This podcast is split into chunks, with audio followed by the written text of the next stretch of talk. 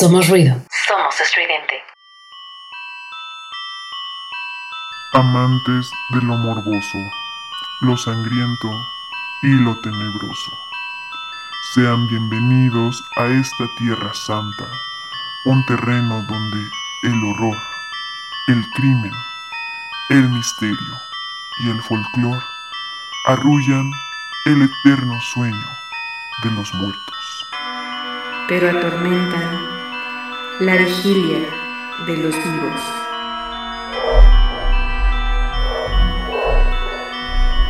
Somos ruido. Somos ruido. Somos ruido. Somos ruido. En Radio Estridente, desde el Campo Santo. Comenzamos.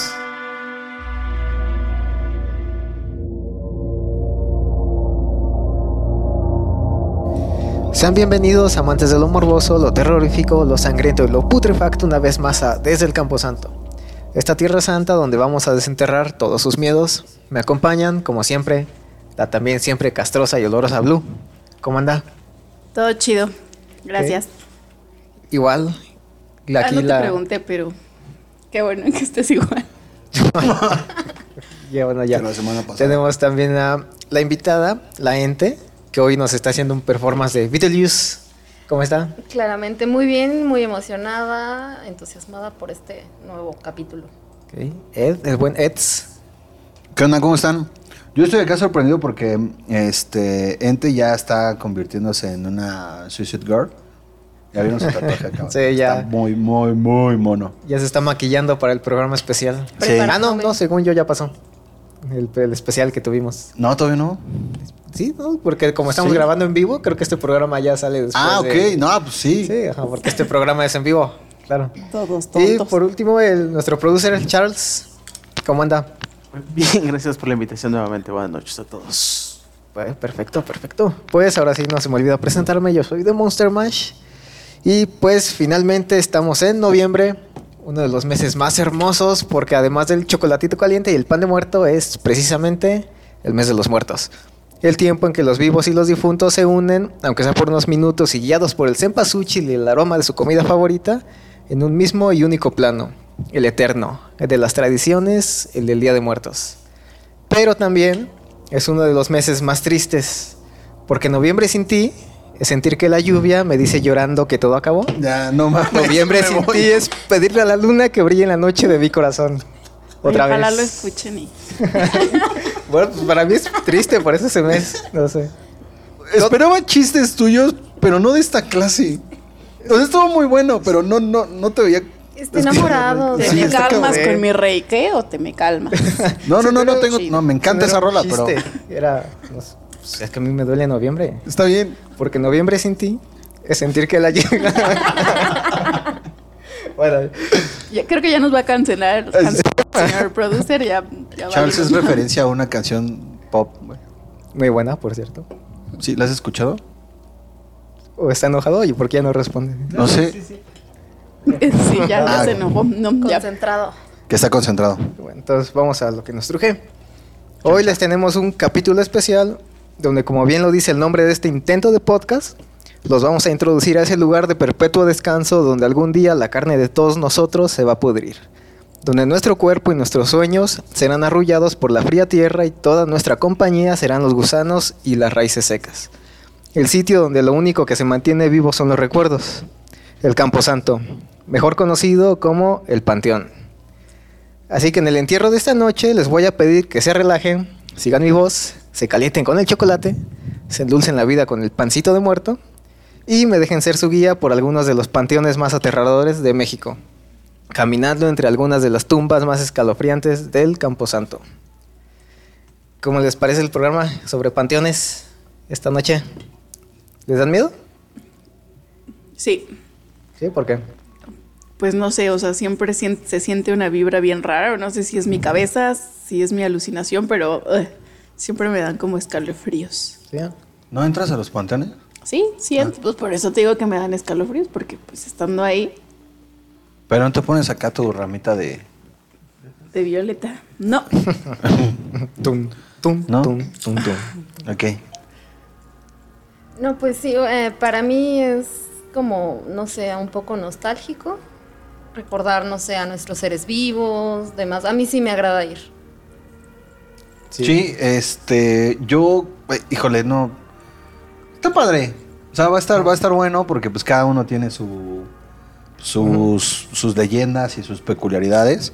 Y, y, pues sí, y estoy como más. ¿Solo son mexicanos? Eh, ah, sí, el programa de hoy va a ser solo panteones mexicanos. Ajá. Ya después le dedicaremos otro a panteones más internacionales. Eso me causaría más curiosidad. Sí. Conocerlos internacionales. Hay algunos que están muy, muy buenos, pero Otra también. vez. Pues, perdón. Uh, la, la, señor francés. No, a mí los panteones igual sí me gustan por, como decía la gente, se da un toque nostálgico, pero también este toque macabro y frío de saber que algo se te va a aparecer, no sé. En lo personal, cerca de mi casa hay un panteón, Blue ya lo conoce, está un poco tétrico y hay un mural de unas brujas, ¿no? Ahí pintado en la entrada, entonces está muy, muy chido. Arrancándose las piernas, ¿no? Ajá, unas brujas arrancando las piernas. Es el panteón de Santa Cruz, Zacayucan. Está, a mí me gusta mucho porque sí está muy... Es estos panteones que tienen tumbas que están muy bonitas o tumbas que ya están así todas descuidadas y rotas, ¿no? De la piedra o ya tienen décadas. Y me gusta más porque la reja, pues tú en la noche pasas y yo desde niños a veces me gustaba quedarme recargado en la reja viendo hacia, pues, hacia el fondo, en la oscuridad, esperando encontrar algo. Era más como una prueba ver, de valor espérate. que yo me hacía. Eh, ¿Cuántos años tenías cuando hacías eso? No, pues es que siempre he vivido ahí, o sea, desde que tengo memoria, como de los 4 o 5 años hasta hoy en día, a veces lo, Neta, lo estás haciendo. loco. No, O es sea, que no, ¿se imaginan a de Monster Mash ahí pegadito en la reja viendo a las 9 de la noche cuando está todo oscuro? Sí, es que eso es cuando pasaba. Toda ra- ¿Y si llegaste a ver algo? No, o sea, también por eso lo O sea, hacíamos como por... 40 años ahí pegado a las rejas y nunca llegaste a ver nada. No, o sea, son 20, por favor. No, o sea, no, no he llegado a ver nada, pero pues sí me, me intriga ese tipo de, de escenarios. Y más en este mes que me gusta mucho porque todos llenos de anaranjado, todos con la ofrenda, a veces ahí las calaveritas y el olor en noviembre de un panteón está... Por todas Es- partes, ¿no? Ajá. Pero aparte, cuando entras a un panteón, el olor que tiene el panteón es característico en este mes por tanto cempasúchil y, y demás. Pero pues bueno, vamos a comenzar con las leyendas. La primera se llama La Muñeca. Esta ocurre en el Panteón Jalapeño en Veracruz. Allí corre la leyenda de una famosa muñeca, un juguete que se dice cobra vida por las noches. Esta muñequita, como si fuera la eterna guardiana de la que se cree fue su dueña, forma parte de los adornos de una pequeña capilla situada al lado de la tumba de la niña, su niña. Hasta donde se sabe, se cree que la, la niña murió en 1978 y a partir de esa fecha no ha dejado de jugar con su antigua compañera de plástico. Pues además de que los vigilantes dicen que todavía hasta la fecha la familia frecuenta la lápida y de paso aprovechan para limpiar, peinar y cambiar la ropa del juguete, también juran que esta muñeca cambia su posición cada noche, como si alguien hubiera estado jugando con ella. Entonces lo que se cree en el Panteón Jalapeño es que la niñita, la que murió todavía noche con noche sigue, pues su espíritu sigue despertando y juega, juega con esta, con la que era su, su muñequita favorita. A ver, la niña está sobre la tumba, eh, colgada encima. ¿Cómo es que saben que se Regularmente las tumbas o los muertos descansan bajo la tumba. No, no, no, pero, pero dice que la... Gracias por hacerme esa aclaración. Digo, Por si no lo saben. Pero dice que la muñeca siempre está en... No, pero posición. dice que está al lado de una, bueno, de la tumba en una capillita. Ah, ok, eso es lo que quería saber. Sí, gracias, gente, por ponerme atención. Pero sí, mira, mira, Di. Esta es la tumba. Esta es la tumba de la niña. Y acá hay una capillita al lado. La muñeca está dentro de la capilla. Ya me Pero- quedó claro de Monster Mash. Pero es que lo curioso es que la, la muñeca, según dicen, que no, no sale de la capilla. Ahí se queda. Sí, que nada más es dentro de la capilla donde se amanece. Donde se mueve. Entonces más bien es la niña la que va hacia la capilla. Ajá. Por eso es que dicen que se cree que su espíritu sale de la niña noche con noche y juega con la, la muñequita esta. Bueno, que en realidad no sale porque se mete a una capilla, ¿no? Bueno, sale de su tumba y se mete en la capilla. ah, ok. O sea, bueno, no nos vamos a poner tan técnicos, ¿no? Pero pues aquí lo que me da, me gusta esta leyenda es imaginarme a, a la muñeca en la noche, ¿no? Que me imagino que el alma de la niña es transparente. Entonces que si tú ves a la muñeca, sí ves una muñequita moviéndose ahí con los- sus En el manitas. aire, ¿no? Ajá. ¿Qué, qué- cómo fue eso? Lo están La tocando. niña. La muñeca. Ah, ya. Es que aquí siempre se escuchan ruidos cada vez que grabamos. Vamos a la segunda leyenda. Es Lady Helen. Situada en el estado de Hidalgo, y no sé por qué, tal vez presiento que esto le va a gustar a, a Blue. Situada en el estado de, Hidal- de Hidalgo. ¿Involucra a torsos musculosos y aceitosos? No, pero sí. Ok, no me va a sí involucra a Real del. Monte. Ah, ok. Entonces. Ese es Saludos. Ajá, a pequeña historia ahí que tiene Blue con Real del Monte. Pues situado en Hidalgo se erige el Panteón Inglés de Real del Monte, nombrada así debido a que algunos de sus fríos y tiesos ocupantes eran ingleses. En las inmediaciones de esta tierra se cuenta que se ve rodando a Helen, rodan- rondando a Lady Helen, no rodando, una joven hermosa, rubia, de ojos azules y que gusta de pedir aventones al anochecer entre las carreteras de Pachuca y Real del Monte. A quien acepta llevarla, le pide que la bajen frente a la entrada del panteón, solo para verla como, de forma espectral, atraviesa las rejas de la entrada y desaparece en la quietud de la oscuridad. Esta creencia ha provocado que su tumba sea una de las más visitadas. Su historia es romántica, pero todo buen romance conlleva la tragedia. Su padre intentó obligarle a casarse con un extranjero, pero ella, al estar enamorada de un mexicano, citó a su gran amor para huir juntos. Una vez en el lugar acordado, la joven le disparó a su amante y acto seguido se suicidó. Lo más sorprendente es que a manera de perdón, el papá de la chica mandó construirle una bella lápida de mármol, pidiendo que cuando él muriera lo enterraran atrás de esa tumba. La leyenda toma fuerza cuando antes de cumplir un año de muerto, o sea, el señor, un rayo cayó sobre la tumba del padre. Lo que se piensa fue parte de su castigo. Entonces esta es una historia que sí tiene un, un origen trágico, pero también hay medio romántico. De, mm, ¿Una que tragicomedia? No, ¿cómo se llama eso? Ya no voy a decir nada yo. ¿Por qué? Sí, tragicomedia. Creo que no. Estás haciéndola bien. No. Romance Prosigue, comedia. por favor. ¿Qué? No te escucho. Que continúes. Prosigue. Ah, ya. Entonces, lo que a mí me gusta de esta leyenda es cuando se cree que hay, bueno, que hay una leyenda tras la historia, pero cuando pasa algo que retoma la fuerza, que en este caso es el que el rayo cae sobre, sobre la tumba. Eso sí como que hace, o te hace creer más, o hace que la leyenda se, se alimente. Pero ¿qué tiene que ver eh, su historia amorosa trágica con el hecho de que se aparezca en las carreteras y pida... Ah, yo supongo que tiene que ver que pues murió como... Bueno, que se hizo un alma en pena no cumplir su cometido de estar siempre con su, su novio, ¿no? El que él, él quería. Ok. Porque pues sí, a fin de cuentas se fue con, con su novia el mexicano en vez del extranjero, pero pues terminó matándolo también. Además, no- así como lo cuentan, no creo que el chavo haya estado de acuerdo, ¿no? Como que se ve que nada más llegó y lo citaron y ¡pum! Le disparó en la cabeza. Y después se, se autosuicida. pero pues esa es la historia de Lady Helen. Como también, como les digo, es para tanto de miedo, pero también hay su parte romántica. Oye, pero esa historia o esa leyenda de la chica que se aparece en la carretera, como que también tiene varias. Variaciones. Ajá. Varios varias- años, varias- varias. varias- ajá, En varias Y locaciones. en varias ¿no? Locaciones, exacto. Porque yo eh, eh, me, este, me viene así a la mente. Eh, en la carretera Villa del Carbón también este, pasa eso. Sí. Justo. Una chica que te hace la parada y ya después desaparece. De hecho, esa ni se baja, va así como en, en el camión en el carro, en lo que vaya, y de repente ya no la ves. De hecho, es en. A veces ni siquiera es en cada pueblo autopista, sino hasta a veces en cada colonia y todos sí, tenemos. no, porque ajá. creo que eso es mundial. O sea, yo me acuerdo que uno de los primeros videos de YouTube eh, que, mm, bueno, no sé si muchos vieron, pero yo vi, pues, del, de- literal era de los primeros videos de miedo. Era una chica que se subía a un carro lleno, pues, de vatos, la iban grabando Mm, y se empezó a distorsionar la cámara con la que la iban grabando hasta que dijo, ¡ay, me morí! Y, pues, bueno, ya después desmintieron el video, pero creo que sí fue uno, pues, pues de los primeros. Pues también. Creo que era. No sé la Verónica o algo así. No, no sé. Es que yo recuerdo también un video de unos chavos suben a una chava. A lo mejor sí. ajá. Y. Pero la van grabando.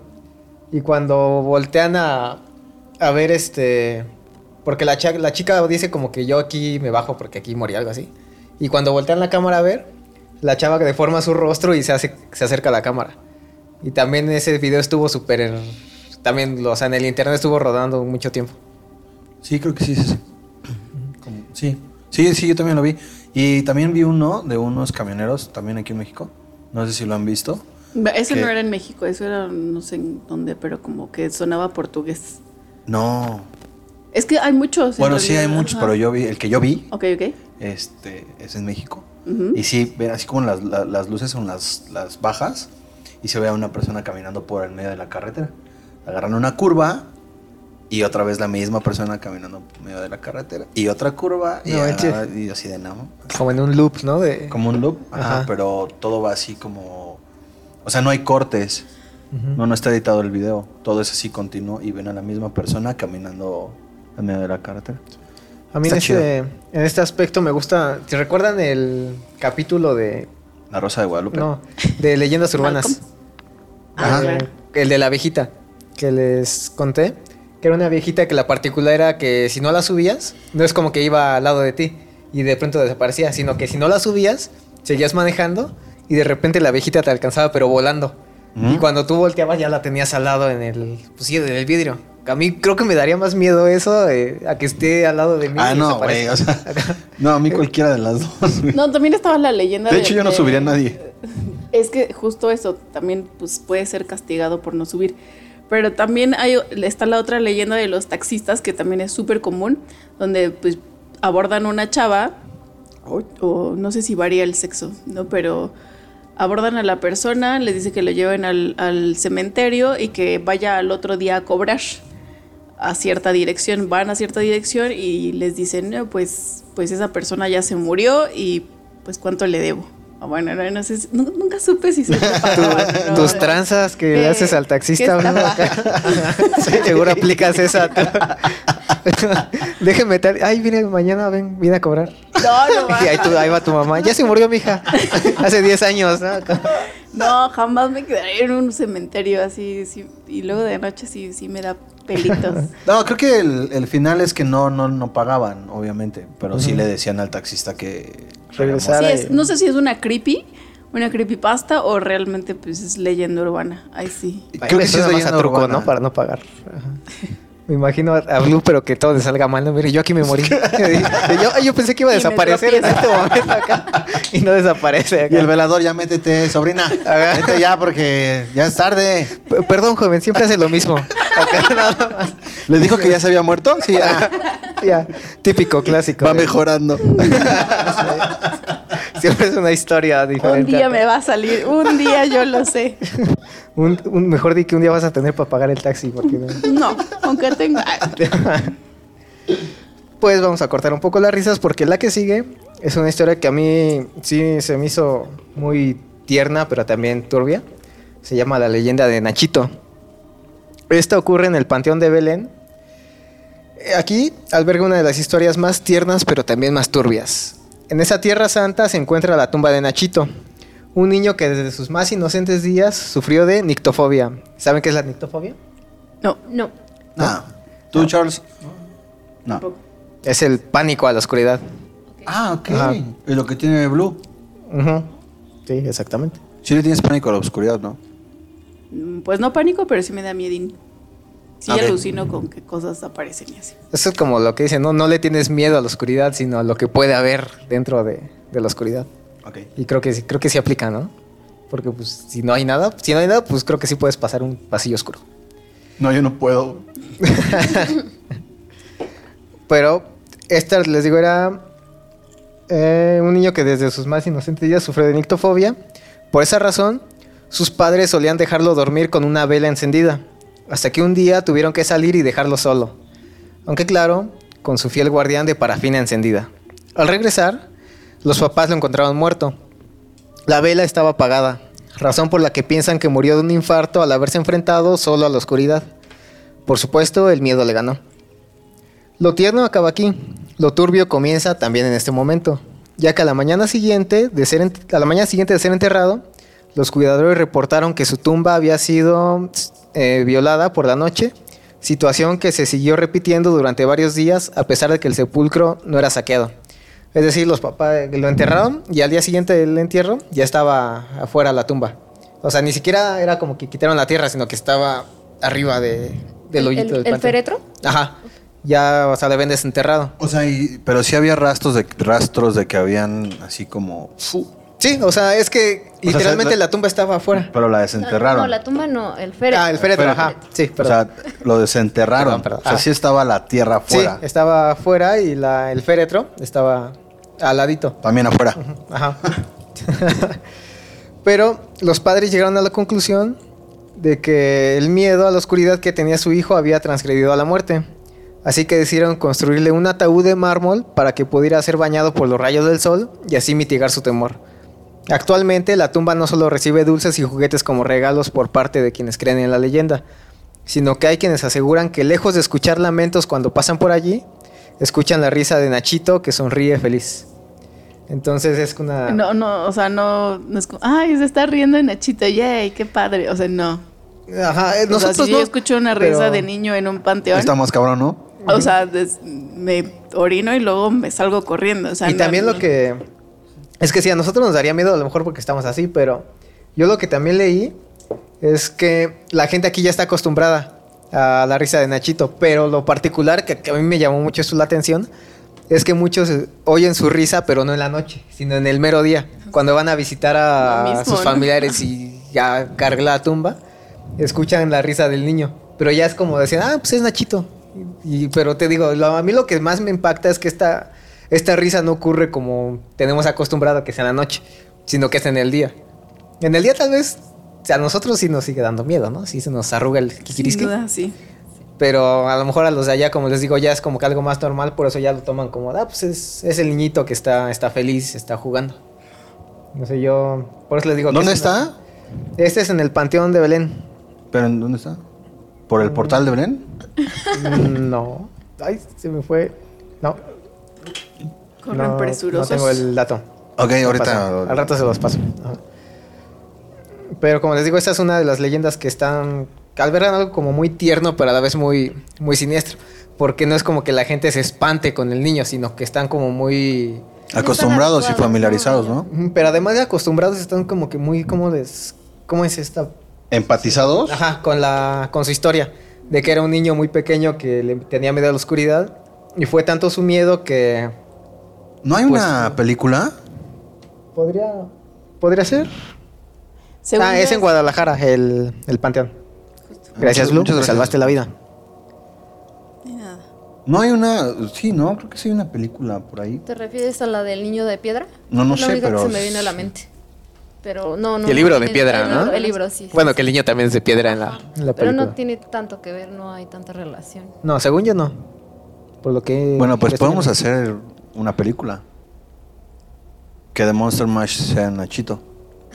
Sí. Ok. Sí, yo sí. ¿No ¿No les les late? Nachito. Ok. Vamos, estamos hablando de algo serio, Blue. Aquí podemos despegar.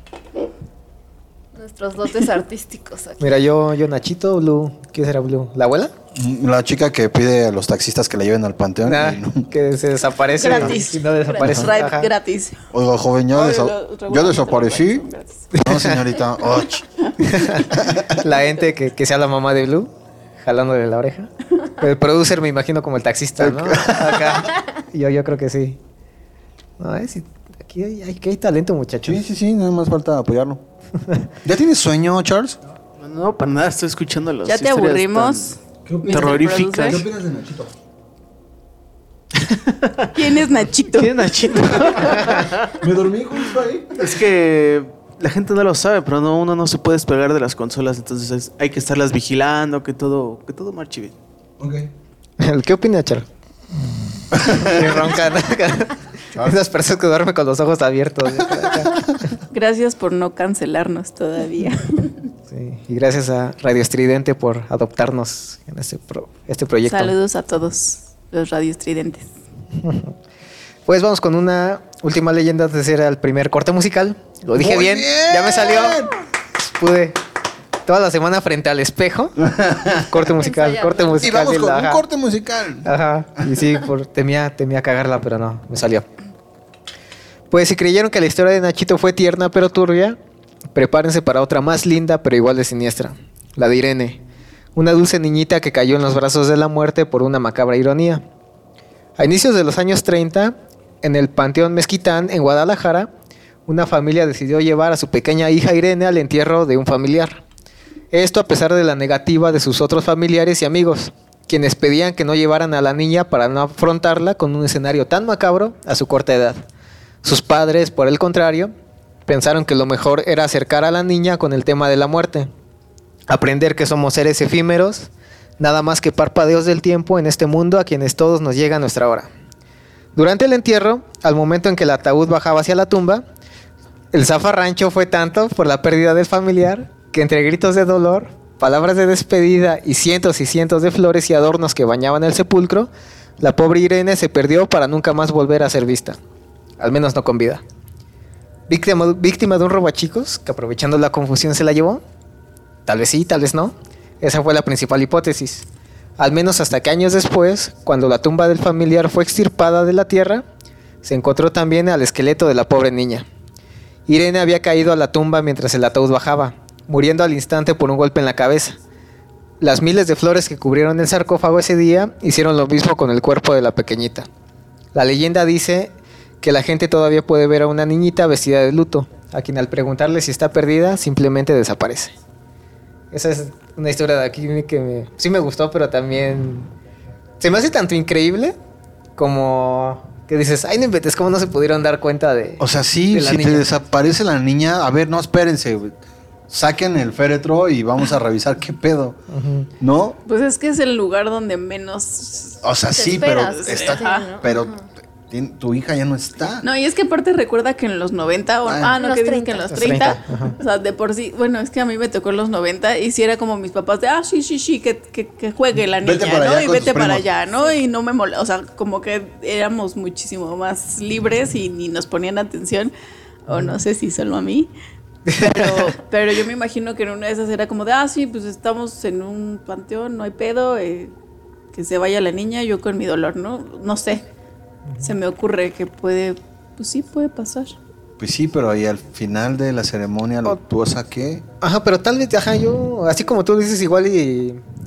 Y si se pierde la niña, a lo mejor yo como padre, no sé si mi primer pensamiento sería, vamos a sacar el féretro y a ver si está ahí adentro, ¿no? Si se cayó. Yo creo que sí sería mejor, cada quien nos dispersamos al panteón, cierren la entrada, nos corremos dos o tres colonias a ver si alguien ve a la niña con alguien que se la ha llevado.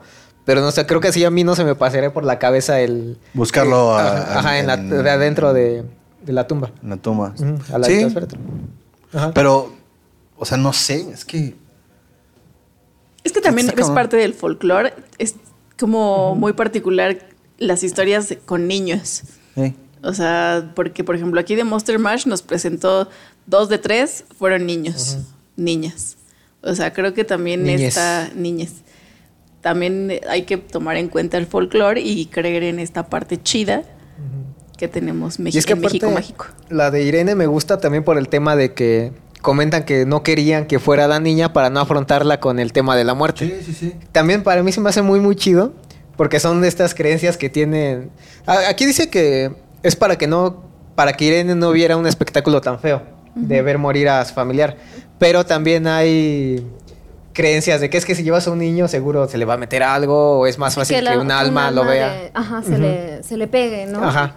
Entonces también sí. me gusta mucho este, este como decía Blue, este folclore que tenemos. Seguro, bueno, aquí en México también seguramente en otros países, pero el tema de la muerte con los niños y todo. Tan así de simple como cuando matan a algún animal. Por ejemplo, cuando hacen carnitas, ¿no? En el rancho. Y cuando matan al cerdo, piden que no haya niños cerca. Que porque la mirada de lástima, de empatía Ah, del ok. niño con el animal, hace que el animal tarde más en morir. Ajá. Por eso, al menos a mí sí de chiquito sí me la aplicaban. Cuando iba al rancho y mataban a algún animal, a los niños nos metían a la casa y no nos dejaban salir hasta que ya el puerco ya estaba destazado. Porque Wow. decían que nuestra, nuestra inocencia, nuestra, te digo, empatía con el animal. ajá. Y decía al verlo decían que iba a hacer que el animal sufriera más y por eso tardaba más en morir porque se aferraba a su vida. Entonces por esto esta leyenda de Irene me gusta mucho por el, te digo, tan el escenario tan macabro, pero también por esa como esas mini leyendas o mini creencias que hay alrededor de, de la muerte. Pero a ver, ¿ustedes qué opinan? ¿Cree que es buena, buena o mala idea que un niño se acerque a- al tema de la muerte a corta edad? Sobre todo Eddie, que ya Es- por ahí tiene. Esto, pues, este, creo que está bien, pero no tan cerca de la tumba. No vaya a- Tan- Se no tan vaya a cerca del caer, hoyo. señor. no vaya a caer y al rato. Ajá. No, está bien, está bien porque empiezas a sensibilizarlos en esta parte de, de, pues que no somos eternos y que pues también entiendan qué es lo que sucede en, en- en esa situación, ¿no?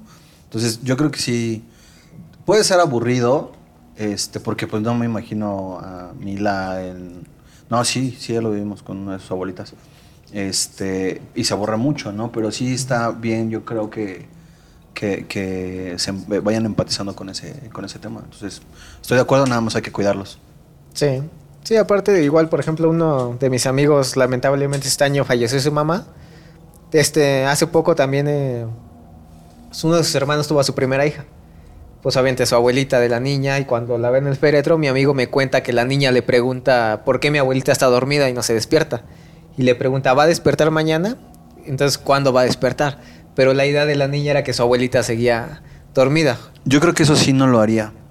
Acercar a, a- a mi hija A ver el rostro, bueno, a ver, a el cuerpo. despedirse del cuerpo. Eso sí no lo haría.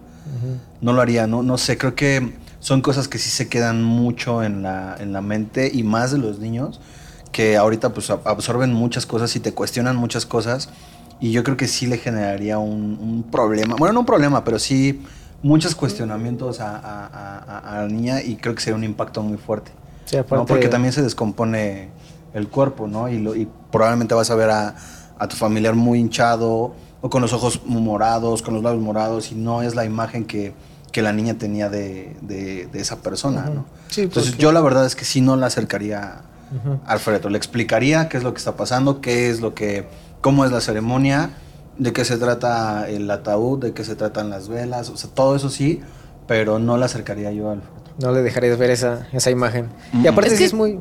Ah, Perdón, es que es un concepto bastante complicado entender de por sí de adultos. Ahora un niño como que todavía está aprendiendo apenas de la vida y de repente le dicen, ¡pum! La vida no... No vale es- nada. No vale nada. No vale nada la vida. Pues se acaba y, Se acaba. y entonces eh, eso es algo difícil de asimilar. O sea, si de adultos es Sí. un poco complicado, supongo que para los niños todavía no están pues mentalmente, psicológicamente listos. Y también depende de las reacciones, ¿no? Porque a lo mejor sí no, no los queremos listos, pero también está el otro lado de la moneda con los niños. Como precisamente son muy amorales a cierta edad y no ven las mismas cosas de la... man- Bueno, ven las mismas cosas, pero no de la manera en la que vemos nosotros. Cuando una de mis tías murió también, uno de mis primos, eh, así ya, pero de esos primos que ya no sé ni cómo se maneja el linaje, no es primo segundo, tercero, primo, no sé qué, pero era así muy pequeño. Y el niño lo que le preguntó a, a su mamá era si había llorado, pero se lo preguntó con una sonrisa en el rostro. O sea, el niño dijo, oye mamá, lloraste, pero así emocionado. Como diciendo, como que el niño todavía no comprendía el dolor que su mamá sentía por haber perdido. Más bien como que era el, La emoción de algo nuevo. Ajá, o el- por así decirlo, el un morbo, pero no un morbo en el mal sentido, sino un morbo de curiosidad de parte del niño.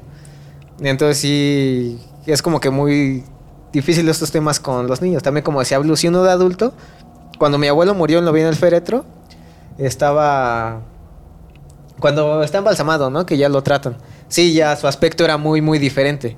O sea, mucha familia sí lo veía y hasta elogiaba el trabajo. Y decía, ah, pues les quedó bien. O mi abuelita incluso hasta les quería tener- le quería tomar una foto.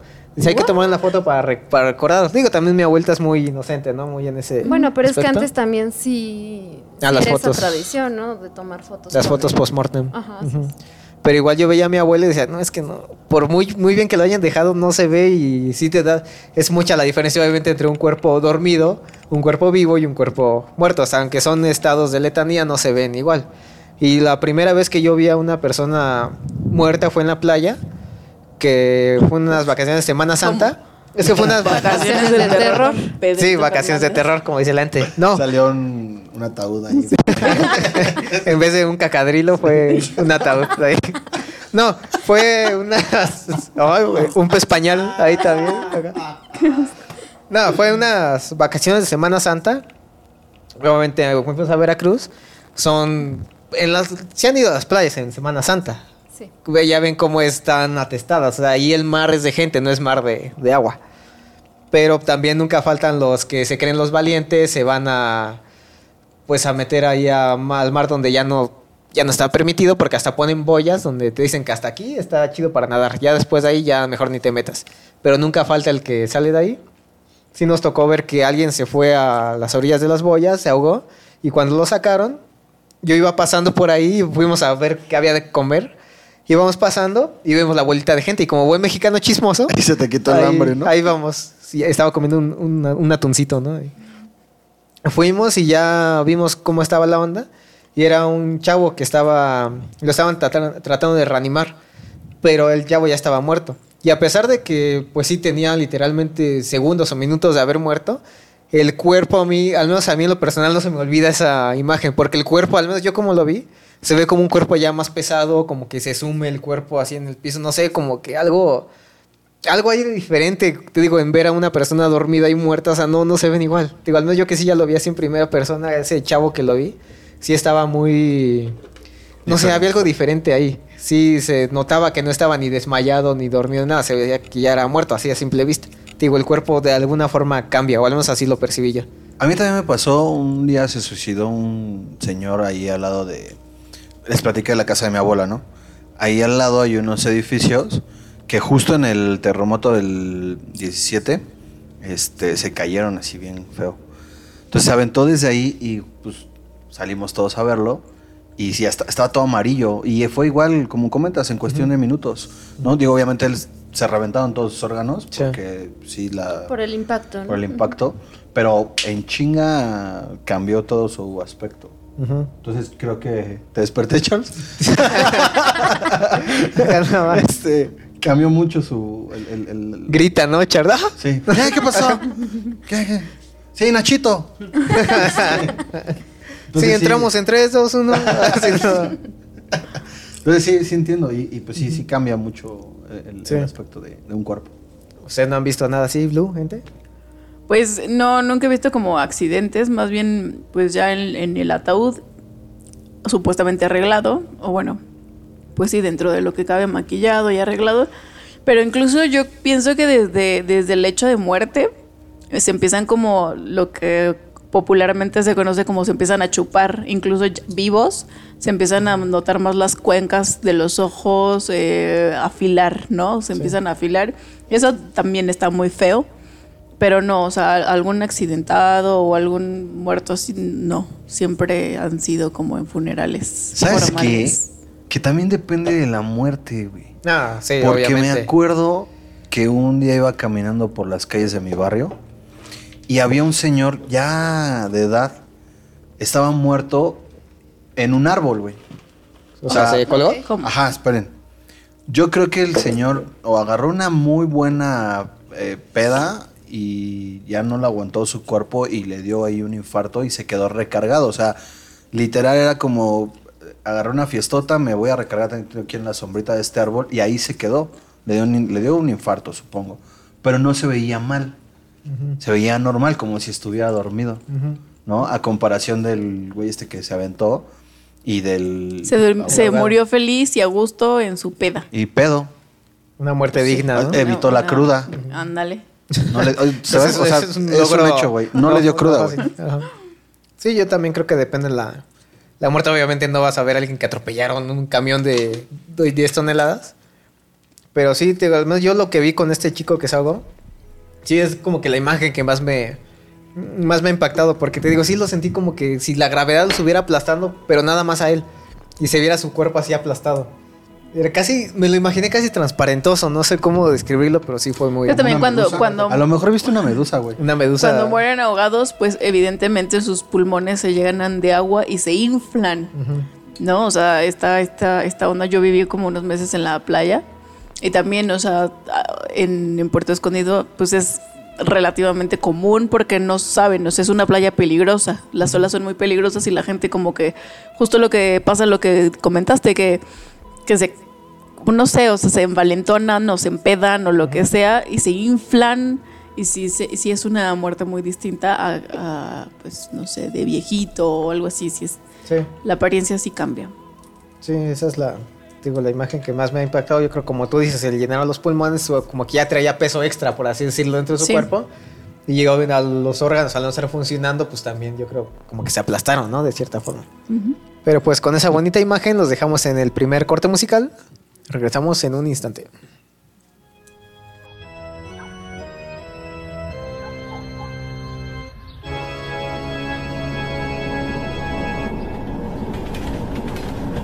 Entre las ruinas de un monasterio se abren las tumbas de un cementerio. Tumbas por aquí, tumbas por allá, tumbas, tumbas y tumbas, ja, ja, ja, ja, ja. Tumbas por aquí, tumbas por allá, tumbas, tumbas y tumbas,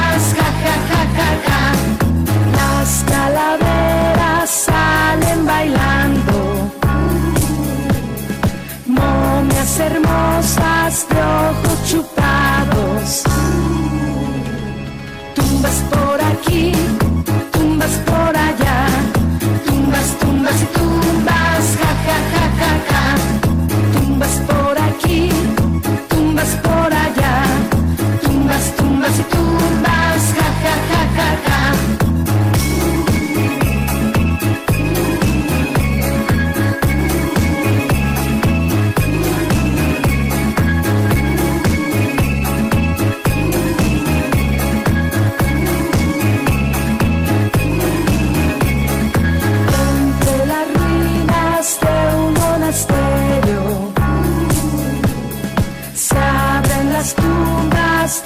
tumbas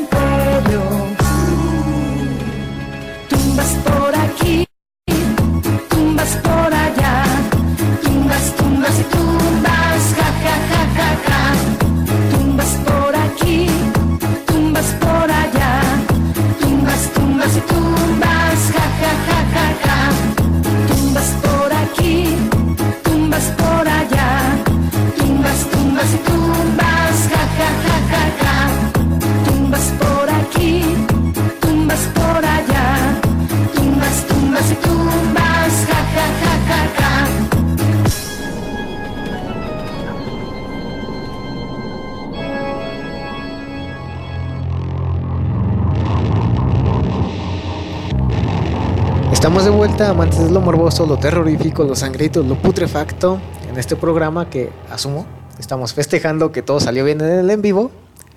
Asumes bien. Sí, y si asumo todavía mejor, apenas nos estamos curando la cruda de, de ese, de ese día. Pues estamos entonces en un programa, un mini programa especial de Día de Muertos. ¿Qué les va pareciendo esto de los panteones hasta ahorita? Está súper bien. Está súper padre. Ha salido mucha carnita. no, no, neta, está chido. Ha salido mucha carnita, ¿no? Digo, hasta Charles participó. Digo, no, dijo nada, no, pero... lo tuvimos que, La intención de- está. tuvimos que poner un alto porque ya, ya era demasiado su, su Sí, sí, participación sí, no. aquí. No, bien. La verdad es que sí, padre. Ok, Charles, ¿cómo ves esto de los panteones? Un tema muy, muy interesante. Que pasa pues, en todo el país. Mamón. que, que lo cuente. Ajá. A continuación, el clima con Charles. ¿Alguna anécdota, Charles, en particular con algún panteón? ¿Un camposanto?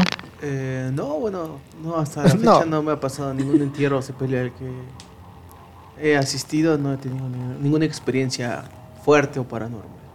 ¿Al- ¿Algún familiar, alguien conocido que le haya pasado algo? Fíjate que no tengo otro tipo de historias, pero en cuanto a panteones, nada. No, no. Que las contarás en el especial Bueno, en vivo. Que las contó... Que ya las contó en el especial. Ya agotó el sí. repertorio. Ah, sí, cierto. Sí, que los... Seguramente hay anécdotas sobre que brujas van a hacer cierto tipo de rituales en los panteones. Se ha visto que en algunos panteones caen bolas Sí. de fuego, no solamente en cerros o montañas. Y también está el caso de la brujería, ¿no? Muy recurrente que aquí en México se da, que van a enterrar, bueno, a- El llevar tierra de panteón en el frasquito, ¿no? Para... o a enterrar al vudú, o hacer el amarre, o, O el caso tu de tema la... favorito, ¿no? La Ouija, que también O la se Ouija cura ahí. que ¿no? también Sí. la tienen que ir a enterrar cierto tiempo, ciertos días al panteón para que tome efecto, para que vaya, amarre bien. para que- ¿Eso es obligatorio, el enterrar a la, a la Ouija? ¿Para que no, no es obligatorio, pero dicen que funcionaría más o que se carga más de energía si tú vas y la entierras al panteón previo a jugarla. Eso Mm. básicamente sería mis anécdotas, pero de otro tipo no. Ya. Como ya, como bien nos las explicaste en ese programa en vivo. Pues bueno, continuemos con La el semana programa. pasada. Sí, la semana pasada, porque esto es totalmente, este programa también es totalmente en vivo. O sea, Blue de repente se desfasa, ¿no? Ahí con Soy sus- como con también sus un lente que va fuera de tiempo. No, no, no, es que es para el próximo programa de las anécdotas. O sea, ya tiene otras ané- anécdotas. Sí, sí. Pues continuemos con esto. Vamos con la niña del panteón. ¿Otra? La, Sí, de, otra. la de Flacundo. Fla- eh, amiga. ¿La quién? Flacundo. Flacundo, ok. No, no, es otra. Pero tal vez, quizás la conocen. A las orillas de Azcapotzalco se erige el Panteón de San Isidro, uno de los campos santos más grandes de dicha alcaldía, hogar de la cripta de The Monster Mash, cabe decirlo. Sin embargo, es más conocido por estar destinado a ser sepulcro única y exclusivamente de bebés y niños. Por ello, es lógico que el fantasma que se ve aquí sea el de una niña. Lo curioso es que ella no se aparece dentro del panteón, sino afuera de este, en el cruce de las avenidas. Allí son cientos las personas y automovilistas que aseguran ver cómo una niña cruza corriendo por la calle en las noches, lo que ha ocasionado varios accidentes. Se piensa que la infante murió en un accidente automovilístico, por eso el que se aparezca solo a quienes manejan. Esta leyenda yo estoy muy familiarizada con él, con ella porque, como les digo, soy oriundo de Azcapotzalco, Chintololo, a mucha honra, igual que José José. Pero esta, por este panteón sí he pasado y no solo sí te da cierto, cierto cuscús, cierta ñañara por el saber que está destinado únicamente a bebés y niños, sino que ya van varias veces que o tomo Ubers o tomo taxis o simplemente otros familiares, pero sí, al menos sí hay mucha gente que dice, yo iba pasando por este panteón y a tal hora de la madrugada y aquí se me apareció la niña.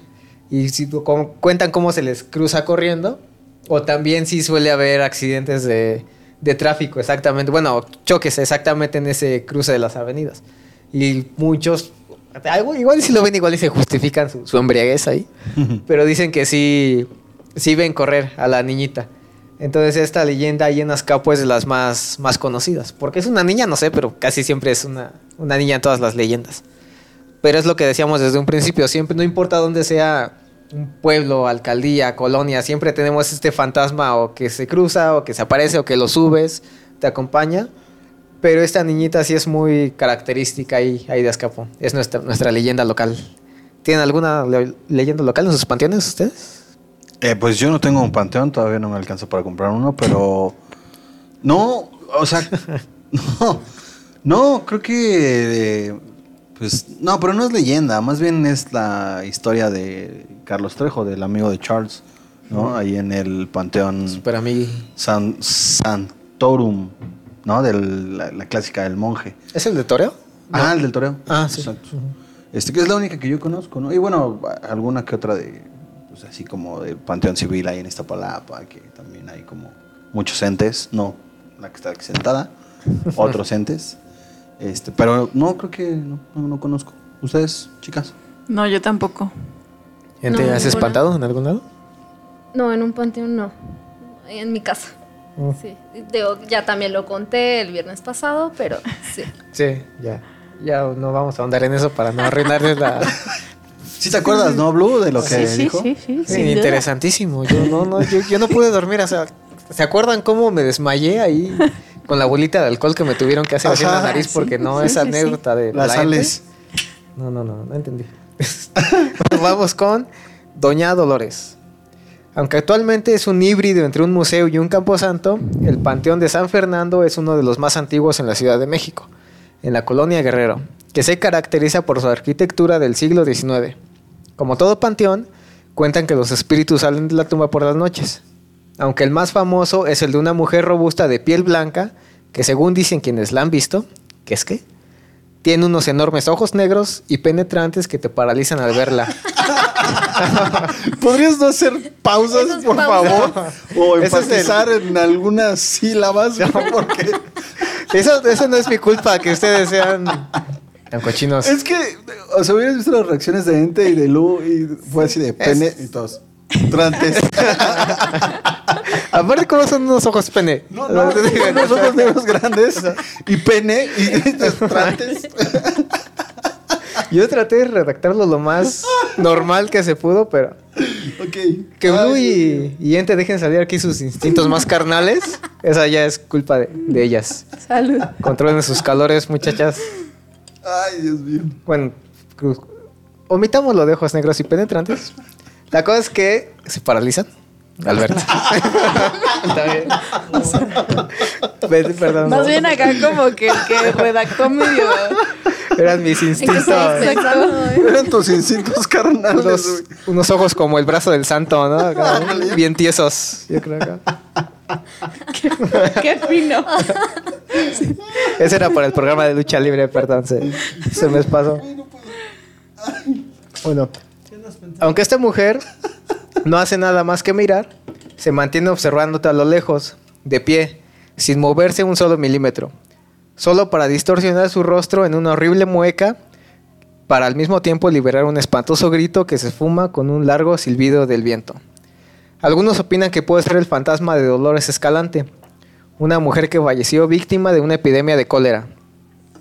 Y por si quieren ir a visitarlo, el último miércoles de cada mes, después de que acabe la pandemia, hay visitas guiadas en este panteón a las 7 de la noche. En lo personal es un panteón que conozco por el Festival Macabro, el Festival de Cine de Terror. Ya, ya patrocínenos, por favor. Y de paso de Monster Mash. Siempre les hago publicidad.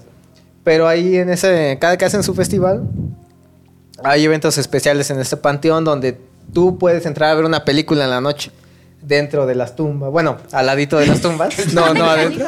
Esa- esa- hay que pagar extra por, por esa última, ¿no? Le pido una disculpa a la familia González Herrera porque me senté ahí Se en la tumba de su familiar. Tuve que orinar porque no había un baño. Pues sí, güey, pero The Monster Mash está incitando a eso, güey. Es que, es que yo tengo que subirme a la tumba para ver así toda la, la pantalla. Pero, como digo, sí, aparte de ver una película de terror en la noche con el frío, dentro de un panteón siempre le da ese toquecito especial. Pero si quieren ir a, visit- a visitarlo, les digo, está en la alcaldía, en la colonia Guerrero. Los días miércoles de cada mes son la noche de museos, ¿no? Si no mal, mal recuerdo. Sí. Hay nada más, hay unos hay algunos que pagan, otros que son gratis, pero pueden ir a visitar este museo en las noches a partir de las 7 de la noche, después de que acabe la, la pandemia y se reactive esto todavía. Y vamos con la última. Es una de las que más me gustó a mí, tanto porque se me hizo muy literaria como fantástica y aparte, como les decía en la leyenda de Lady Helen, el hecho de que ocurran ciertas cosas como el, el que haya caído un rayo en la tumba, dotan algunas leyendas de un poco de más, de más tanto de verosimi- verosimilitud como de un poco más de folclore. Esta se llama El vampiro y es en el mismo Panteón de Belén, en Guadalajara, ¿verdad, Blue? Sí. Sí, en Guadalajara. Pues allí Nachito no es la única estrella, ya que junto con él, la leyenda más famosa es la de Don Jorge, este Don George, un hombre rico, taciturno y misterioso de Europa, residido en México. Según, según cuentan, la gente le temía por su actitud sospechosa. Pues según esto, cada vez que este hombre salía de casa por las noches, al día siguiente no era, ra- no era raro encontrar una enorme cantidad de animales muertos. No pasó mucho para que los cadáveres comenzaran a ser de humanos, por lo que se organizó una cacería para, ca- para capturar al responsable. Cierta, noche- cierta noche escucharon el grito agonizante. Es que aquí la Ah, gente está ¿verdad? bailando y me está distrayendo. ¿Qué hubo? Lo siento. ¿Qué hubo? está, está moviendo las sé. caderas igual que Shakira y yo aquí intentando El contenerme meneo. para ver bien esto.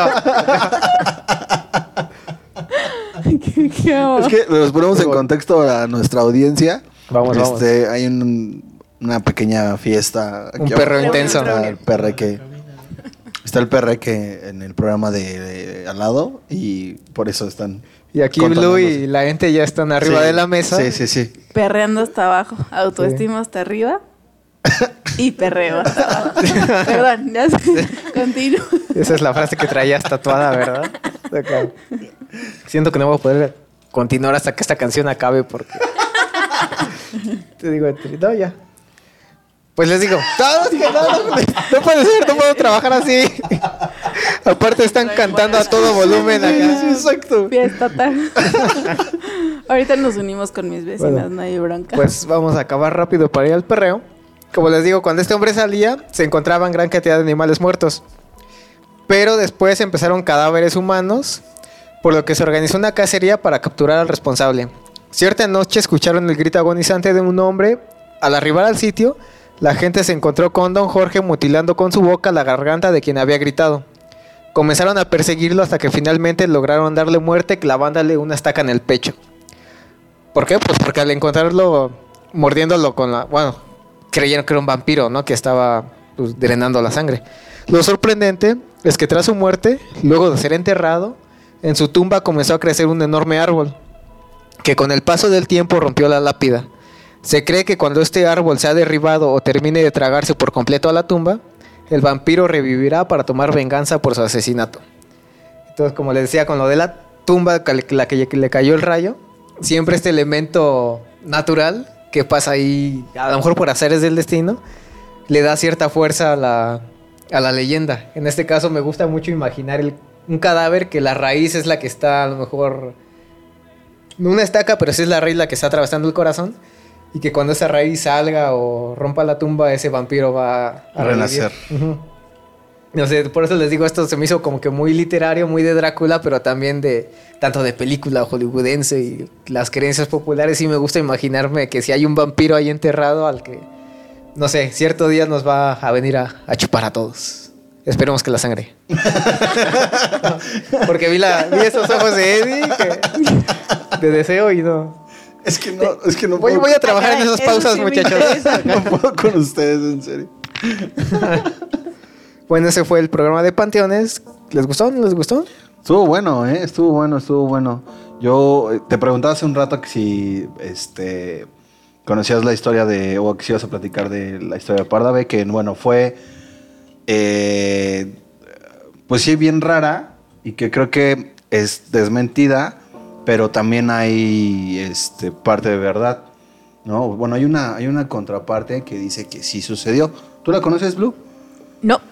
¿No? ¿Tú, Charles? No. ¿No? Ah, ok. Antes, a lo mejor pon un poco en contexto a los. Sí, quién digo, fue. Joaquín Pardavé fue un actor eh, de la época del cine de oro en México, eh, pues, famoso por varias películas. Acá las tortas es mi favorita. este y bueno, él tenía unos problemitas de salud, eh, tenía ataques de ca- catalépticos.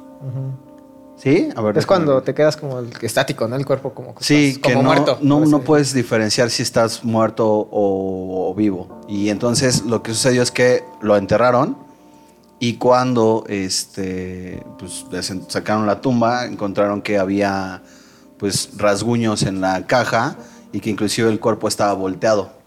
¿no? Entonces lo que Al indica que eh, pues no estaba muerto, que lo enterraron. Pero eso sí es. O sea, sí hay un informe oficial que diga eso. Que No, no, todos son, las. todos son Todo me lo leyendas. inventé. No, pero De hecho, no, existe ningún Joaquín Pardavé. No, de hecho, Joaquín Pardavé es alguien que acabo de inventar. y Se los presento. Joaquín, eh, la mesa, Charles. No, o sea, pero es de estas leyendas eh, que, que existen en el medio, ¿no? Como, igual no es muy estúpido, pero lo de Juan Gabriel, ¿no? Que no está muerto, que la chingada, lo de Michael Jackson, lo de este, todo este tipo de, de- de leyendas que conocemos de mediáticas.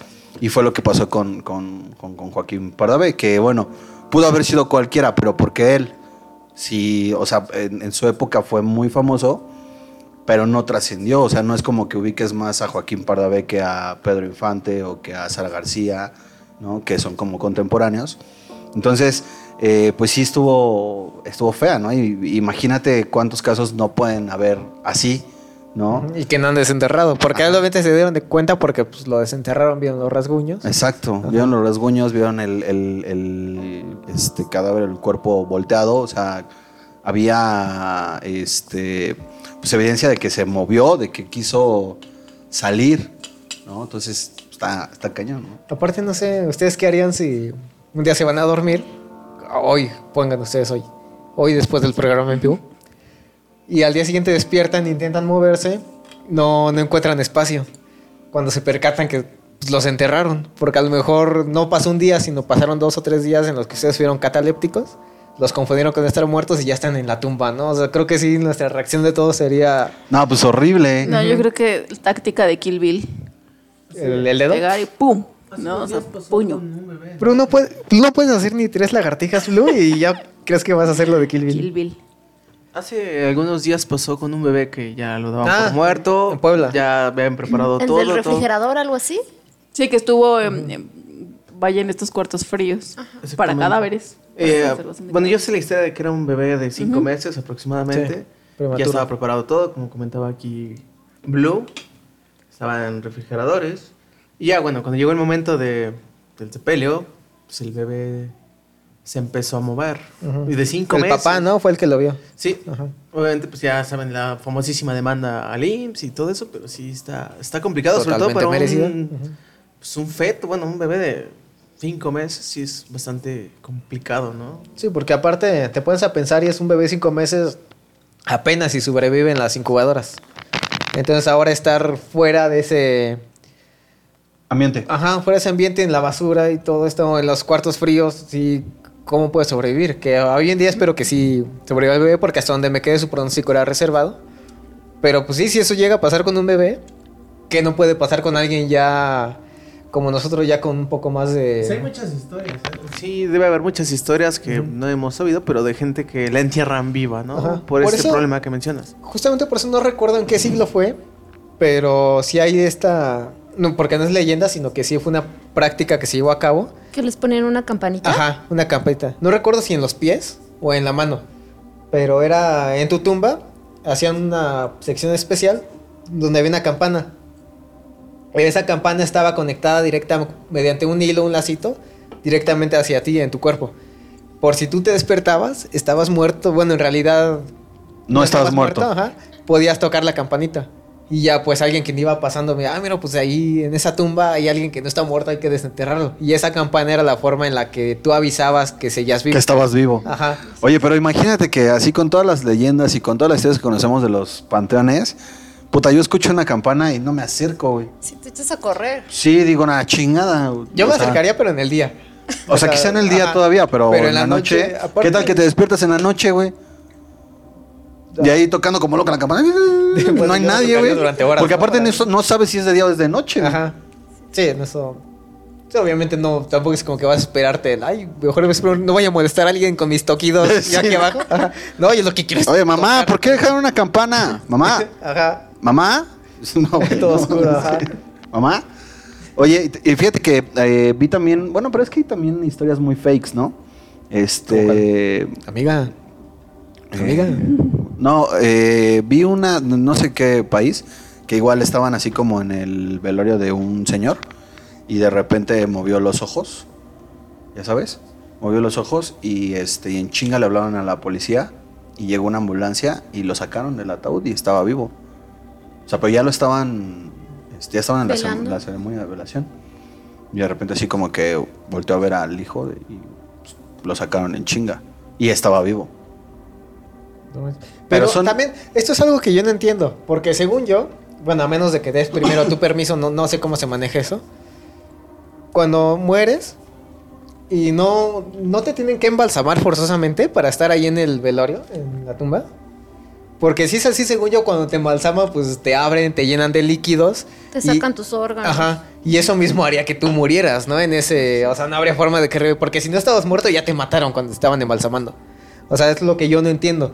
Es. O hay una regla de que tú puedes decir si sí lo embalsaman o no. o como- Pues eh, probablemente igual y tú tienes la decisión de qué hacer con el cuerpo. Igual y nada más lo iban a velar un ratito y después directo al, al panteón. Sin pasar por el embalsamamiento. No mames, no dije bien. Embalsamiento. Embalsamamiento. Es que es eso. Por eso, o sea, es que, es que ese- te embalsaman y otra vez te no, es, es que es para que dures más tiempo. No mames, qué chido. güey. Es que aparte está bien interesantes estas prácticas. También hay otra donde te clavan alfileres en los ojos. Para que ya cuando estás, se supone que estás muerto y que es, se- según esto, si te clavan un alfiler en los ojos, obviamente es de los peores dolores que puedes sentir. Y sea lo que sea que tengas, reaccionas. Por último es otra práctica, que les clavaban alfileres para... Si veían que no reaccionaba, pues es porque ya estaba muerto. Pero ya despertabas todo ciego. Sí, ¿no? Ay, Sí, ciego, pero... sí, no, Pero a ver, mates, si- menos si a, ti- a ver, chaval, si a ti te dan a elegir entre qué prefieres, estar ciego o que te entierren vivo y ahí te mueras hasta que... O sea, sin que nadie te encuentre ni No, nada. pero pues es que, ¿para qué seguir vivo si no puedes ver, no? Sería la otra. Pues ya, que me entierren. Finalmente, pues voy a morir, ¿no? Con un... Obviamente voy a rasgar el ataúd y todo el Ajá. tema de la asfixia y todo eso, pero la otra sería, bueno, y si sigo vivo pero ciego, pues casi podemos igualar en cuanto a la parte dolorosa de un humano, ¿no? ¿Para qué vives si no puedes ver? Pues ahí tienes a. José Jaramillo, Julio, Julio Jaramillo.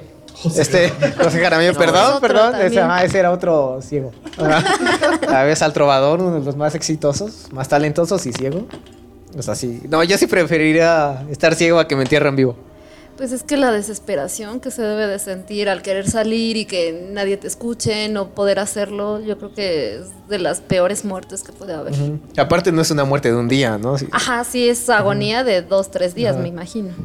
¿Cuándo, cuándo se supone que puedes estar vivo sin agua y sin comida? Creo que sin Según comida. Siete días, ¿no? Siete días. Sin, pero sin es comida. No, sin. sin agua. No, No, sin comida. Ajá. Sin agua. eh, como tres, cuatro. Ajá. Sí. Ajá, es menos. Inanición. ¿Cómo? Inanición. Ah, es que ese bostezo no me... Su bostezo. Sus ojos hinchados acá ya. Es que ya compréndanla, ya es una señora. Sí, ya, no, no manches. ya se pasó su hora de No, dormir. justo después. estaba viendo que hay un par de películas que me vinieron a la mente. Una es Afterlife, si no me equivoco, y es este protagonizada por Cristina Ricci, donde pues esta chica sí está muerta, pero ella piensa que no y es un pedo. O sea, es que tampoco quiero spoilear. Ajá. Y la otra es Awake con Jessica Alba, que también trata de esto, de, de- de un chico que está bajo anestesia, pero ya no puede como moverse y lo declaran muerto. Entonces, sí es una desesperación, sí se ha llevado a la ciencia ficción con las películas y pues, pues igual si las pueden ver está chida. Aparte ahí entra otro tema, ¿no? El que te operen pensando que estás totalmente anestesiado y que sientas todo. Porque según yo ha habido casos, ¿no? Sí. Sí. Que ha habido demandas y... Ay, no, también imagínate que estés removiendo ahí tu hígado. y Sí, todo lo y tú sientes. totalmente... ¿no? sintiendo. Ajá. Y tú sintiendo sin poder decir nada, güey. Tener la fuerza necesaria. Sí, güey. Como cuando se te sube el muerto. güey. Que ese va a ser otro. Ah, ¿ese va a ser otro capítulo? eh, creo que si lo tocamos en el en vivo, ¿no? Si no... si no Va, va, recuerdo. va, va, va. Tengo una historia. Pero es que ya pasó. o sea, ese ya lo, ese ya lo tocamos. ese día. O sea, tengo una historia que contarles ahorita. Ah, ¿por qué me dejan terminar? Ay, no. Pero ya mejor en el otro capítulo. La retomamos después. Bueno, pues por nuestra parte eso ha sido todo. Produce las redes. Bien, tenemos las redes sociales. Pónganle en su navegador Google, el que quieran, Edge, el que sea. ¿No conoces Bing? Bing. Bing. Bueno, el que sea, pues. Pónganle Radio Estridente y ahí van a encontrar, bueno, por supuesto la radio y van a encontrar este podcast en la sección de podcast de la página web. Y también nos pueden encontrar en cualquier plataforma de podcast, Deezer, Spotify, iTunes, etcétera. Todas, todas estamos. SoundCloud, todas. Pues a mí me encuentran en Instagram como de MonsterMash92. Casi no subo nada, prometo que ya voy a actualizar el Instagram. Twitter y Facebook como arroba de MonsterMash. Blue, ente unas últimas palabras. Eddie. Nada, todo chido. Ya estás peda. Se te subieron dos en una hora. Eh, Se me hace que se Una y quiere, o sea, media. Ya, ya quiere terminar con el programa porque ya se quiere bajar al perreque. Ajá. Se escucha chida. Los estragos del en vivo. Sí. Los tragos de la edad. Cuando... De la edad más el en vivo. O- Obviamente. No Blue. se lo pueden perder. Por favor, yo soy Blue. Este, Este. no, no- Yo soy Blue. Es que no se lo hayan perdido. Ah, que sí, que no se lo hayan perdido. Yo soy Blue. Estamos en desde el y campo si no lo han visto, váyanse a los podcasts, váyanse a la página de Radio Estridente. Y busquen el en vivo, sí, claro. que Busquen sí. el en vivo También en la página una de vuelta Facebook. por los demás podcasts que hay por ahí. Sí, están súper interesantes. Eddie, las últimas palabras. No, pues me la pasé bien en el en vivo, este, que fue la semana pasada. Estuvo súper padre. Este, gracias por la experiencia. Eh, ya terminamos tarde, pero valió la pena. Valió la pena. Y pues nada, este. Tuvimos que sacar a Charles del Torito, pero Ajá. pues Valió la pena. Sí, eh, malcopeo. Malacopeo. Mal, malacopeaste o malcopeaste, como quiera que sea. Este Malacopeo. programa de seis Es- horas, ya, por favor, Pero ya. Este, gracias por la invitación. Nos vemos la siguiente Nos semana. vemos, manténganse horrorizados.